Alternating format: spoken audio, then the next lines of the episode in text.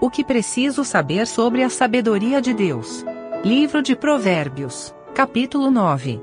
Comentário de Mário Persona. Como nós vemos na, no, no, em Provérbios 8, a partir do versículo 22, a sabedoria aqui pode ser entendida também como, como personificada na pessoa de Cristo, porque Ele é a sabedoria de Deus em pessoa, né? além de ser o Verbo, o Verbo de Deus. E é interessante que aqui existe um contraste, né? Fala da sabedoria, que ela, uh, no versículo 3, já anda convidando desde as alturas da cidade. E fala da mulher louca, no versículo 13 uh, e 14, assentando-se à porta da sua casa ou numa cadeira nas alturas da cidade. A sabedoria, no versículo 1, edifica a sua casa, edificou a sua casa, e a mulher louca senta-se à porta da sua casa.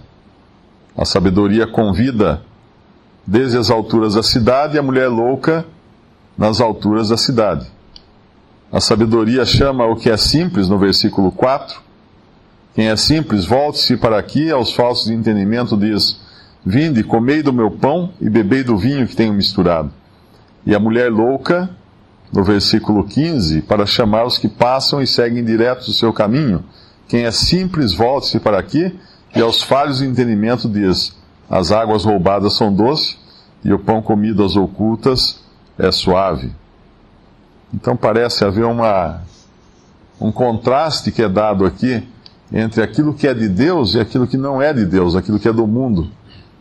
A sabedoria aqui já edificou sua casa, fala no versículo 1, e nós sabemos que o Senhor está edificando a sua igreja, a casa de Deus, usando pedras vivas, uh, assentadas sobre o fundamento que é o próprio Cristo e os apóstolos e profetas que deixaram isso que nós temos em mãos hoje, que, só, que é a doutrina dos apóstolos, as, as cartas dos apóstolos. Então, assim como a sabedoria aqui, que também é uma figura do, do Senhor, edificou a sua casa, o Senhor está edificando a sua casa. E a hora que a última pedrinha for colocada, o que é isso? A última pessoa que falta para crer no Senhor Jesus, se converter, ele virá então buscar a sua igreja. E, e ele, mas ele está edificando, esse momento ele está edificando. E é interessante nós vemos que essa casa, nessa casa que a sabedoria aqui edifica no capítulo 9 de, de Provérbios, uh, ela lavra as suas sete colunas. Existe uma sustentação nessa casa. Se nós vamos lá em Tiago, capítulo, capítulo 3, nós vamos ver uma referência feita à sabedoria que vem do alto e como algo que produz também sete coisas. No versículo 13 fala: Quem dentre vós é sábio e entendido, mostre pelo seu bom trato as suas obras em mansidão de sabedoria. Mas se tendes amarga inveja e sentimento faccioso em vosso coração, não vos glorieis, nem mintais contra a verdade essa não é a sabedoria que vem do alto, mas é terrena, animal e diabólica. Porém, ah, porque onde há inveja e espírito faccioso, aí há perturbação e toda obra perversa. Mas a sabedoria que do alto vem é, primeiramente, um, pura, dois, depois pacífica, três, moderada, 4. Tratável. 5. Cheia de misericórdia e de bons frutos. 6. Sem parcialidade. E 7. Sem hipocrisia. Ora, o fruto da justiça semeia-se na paz para os que exercitam a paz. 7 é o número perfeito, o número da perfeição. E essas são. É, é isso que a sabedoria que vem do alto produz. É até um bom termômetro para nós medirmos, quando nós, a maneira de nós agirmos, se é segundo a sabedoria que vem do alto, ou se é segundo as sete colunas, né? Se a gente puder usar isso aqui como referência a Provérbios 9, ah, as sete colunas que a sabedoria lavrou para a sua casa, que são pura, sabedoria é pura, pacífica, moderada, tratável, cheia de misericórdia, de bons frutos, sem parcialidade e sem hipocrisia. Usando às vezes o, o avesso, nós temos uma visão melhor, né? Ou seja, qualquer coisa que não seja pura, não vem do alto. Se não é pacífica, se é belicosa, se é violenta, também não vem do alto. Se é extremada e não moderada, também não é do alto. Se é intratável, difícil de lidar, também não é. Se falta misericórdia e bons frutos, idem. Se é parcial, não vem do alto. E hipócrita também não. Quando a sabedoria aqui no, em Provérbios 9 convida, é para alimentar e, e dar alegria, porque o pão nos fala de alimento e o vinho nos fala de alegria, porque o vinho alegra o coração do homem. E, e obviamente a sabedoria dá por, por, por ser o modo de Deus, né? Deus dá, Deus é dador. Tem uma passagem em Isaías que fala: Vinde, uh, comei, como é que é? Vinde, comei sem graça, comprar, comprar sem, sem dinheiro e sem preço, né? Uh, leite, alguma coisa assim que fala. Ela não tem, Deus, Deus não tem, uh, Deus não cobra, né? Tudo que vem de Deus é de graça. A graça é uma, é uma característica, é um selo de Deus, graça. Começa pela salvação que nós recebemos de graça, aliás, começa bem antes, pelas misericórdias de Deus que derramam chuva sobre justos e injustos que rega a terra, né, que alimenta os homens, os animais, as plantas, uh, isso já é, já é uma benignidade de Deus, é em graça que Ele faz isso. Mas aí vem a salvação, que Deus, vendo a nossa incapacidade de consegui-la, conquistá-la por nossos meios, uh, proveu em graça, através da morte de Cristo por nós, e só pode ser recebido assim, de graça. Mas quando nós vemos a, o outro lado aqui, a mulher louca e alvoroçadora do versículo 13, que obviamente é aquela, ela está sendo o oposto da sabedoria, da sabedoria, da sabedoria de Deus, ela apela para sentimentos mesquinhos no coração do homem. No versículo 17, as águas roubadas são doces e o pão comido às ocultas é suave. Sempre que algo apela para os sentimentos mesquinhos do coração, nós temos que tomar cuidado. Lá em 2, em 2 Timóteo capítulo 3, aqueles que têm aparência de piedade, negando, porém, o seu poder, que fala dos últimos dias, os homens serão, ah, serão amantes do dinheiro, né, avarentos, tendo aparência de piedade, negando porém o seu poder. Aí fala que são esses que se introduzem nas, nas casas de mulheres carregadas de concupiscência. E são homens que ensinam sempre, mas que nem, nunca podem aprender, e imitam os milagres de Deus feitos por Janes e Jambres, que eram os magos de Moisés. Obviamente, como é que eles conquistam essas mulheres em cujas casas eles, eles entram? Por causa das suas concupiscências.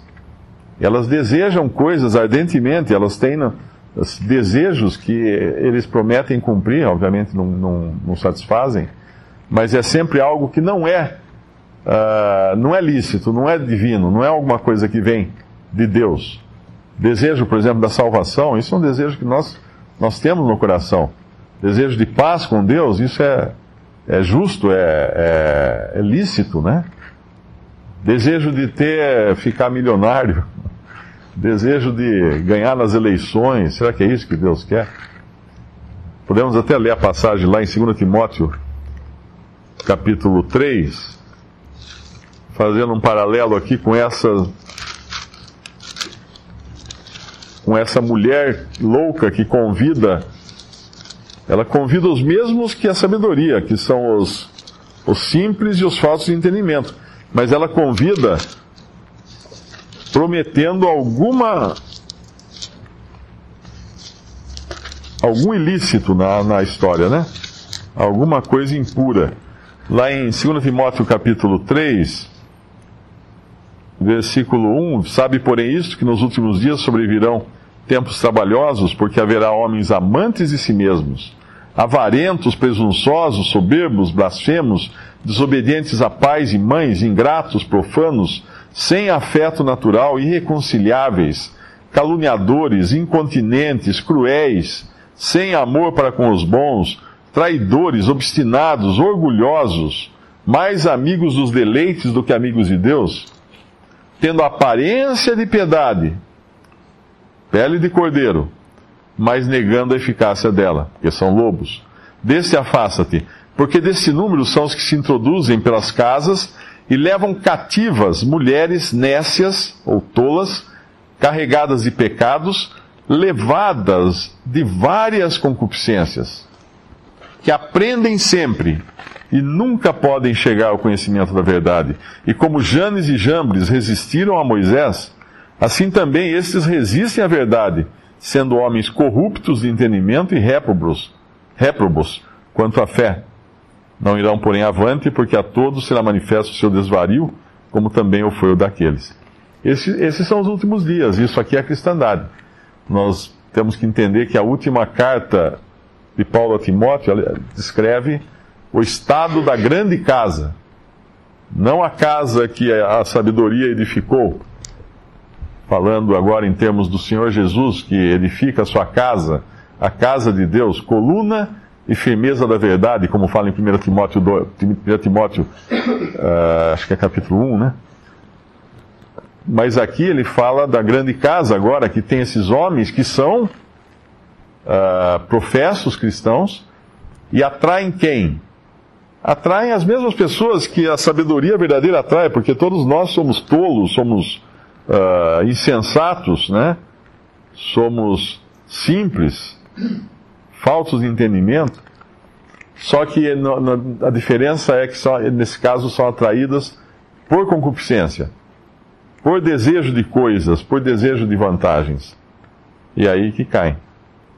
Sempre que eu escuto alguma alguma doutrina, né, alguma novidade, porque hoje com a internet tem muita novidade no cristianismo, né? Toda hora tem alguém pondo lá, ó, descobriu uma coisa incrível lá que e começa a revelar algumas coisas diferentes. Eu sempre lembro daquela passagem de João, uh, primeiro João, cap, uh, primeiro em João, né, no Evangelho de João, capítulo 7, versículo 16, Jesus lhes respondeu e disse: A minha doutrina não é minha, mas daquele que me enviou. Se alguém quiser fazer a vontade dele, pela mesma doutrina conhecerá se ela é de Deus ou se eu falo de mim mesmo. Então, para identificar, para ter a capacidade de identificar se uma doutrina é de Deus, é preciso antes querer fazer a vontade de Deus e não satisfazer a própria curiosidade. Eu quero fazer a vontade de Deus, isso me deixa então apto a discernir a doutrina que vem de Deus. Eu quero fazer a minha própria vontade, eu quero levar vantagem em tudo, eu quero uh, comer o pão, como é que fala lá, o pão, as águas roubadas e o pão comidas ocultas, então eu sou uma provável presa do engano. Porque o meu objetivo não é fazer a vontade de Deus, mas satisfazer a minha própria vontade. Mas aí a outra passagem que eu ia falar era de. Eh, as minhas ovelhas ouvem a minha voz, eu as conheço, elas me seguem, capítulo 10 de João,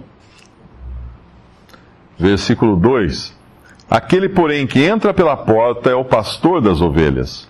A este o porteiro abre, as ovelhas ouvem a sua, a sua voz, e chama pelo nome as suas ovelhas e as traz para fora.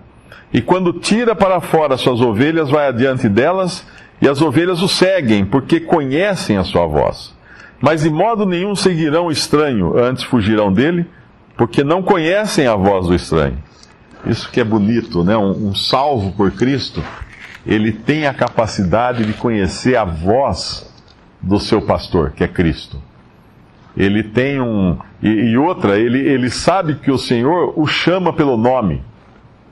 Que o relacionamento dele com o Senhor é pessoal, é particular, como fala aqui no versículo uh, ah, 3. A este o porteiro abre, as ovelhas ouvem a sua voz. E chama pelo nome as suas ovelhas e atrás para fora. O Senhor conhece cada um e o Senhor é capaz de falar com cada um através da sua palavra. Por isso que quando nós abrimos a Bíblia, né, às vezes a gente lê e fala assim, uau, é comigo isso aqui. Ele falou comigo, né? É porque o Senhor fala realmente através da sua palavra com cada um. Ele conhece cada ovelha sua pelo nome. E a ovelha, por sua vez, se ela tem o desejo não de fazer a sua própria vontade, mas de, de, fazer a, de, uh, de fazer a vontade do, do Pai, como fala lá em, em João 7, se alguém quiser a vontade, fazer a vontade dele, o desejo de fazer a vontade de Deus é, a, é, a, é, é o terreno fértil para nós conhecermos acerca da doutrina e ouvirmos a voz do pastor e discernirmos a voz do pastor. Então, quando eu vejo essas novidades que aparecem por aí, todo dia alguém manda uma novidade, né? Hoje mandaram uma também lá. Eu já eu vejo, nem, nem entro mais, né? A pessoa manda, você já viu isso aqui? Verdades sobre a Bíblia, sobre as traduções eu nem, nem entro mais, nem, nem, nem vou ver. Eu já falo, ó, isso aí não me interessa. Não me interessa. Não é a voz do meu pastor. Eu conheço a voz do meu pastor. E não é a voz do meu pastor.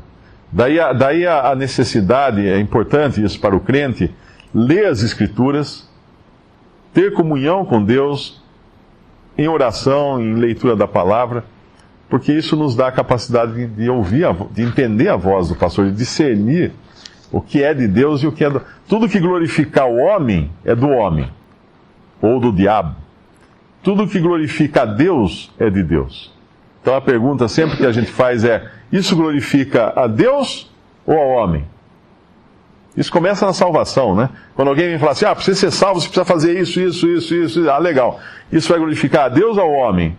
É, um pouco a Deus, um pouco a você que vai cumprir todas essas regras, né? Então não é de Deus.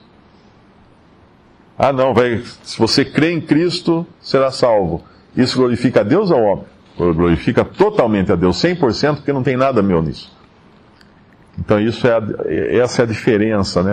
A maneira de a gente entender sabedoria que vem do alto e a sabedoria que é terrena, que é diabólica, lá que fala lá em, em Tiago, é terrena, diabólica, carnal, acho que aí são três coisas que ela fala, que ele fala da sabedoria que é do da uh, terrena, animal e diabólica. Importante nós, nós reconhecermos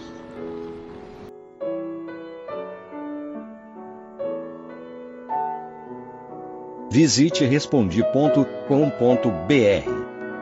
Visite também 3minutos.net.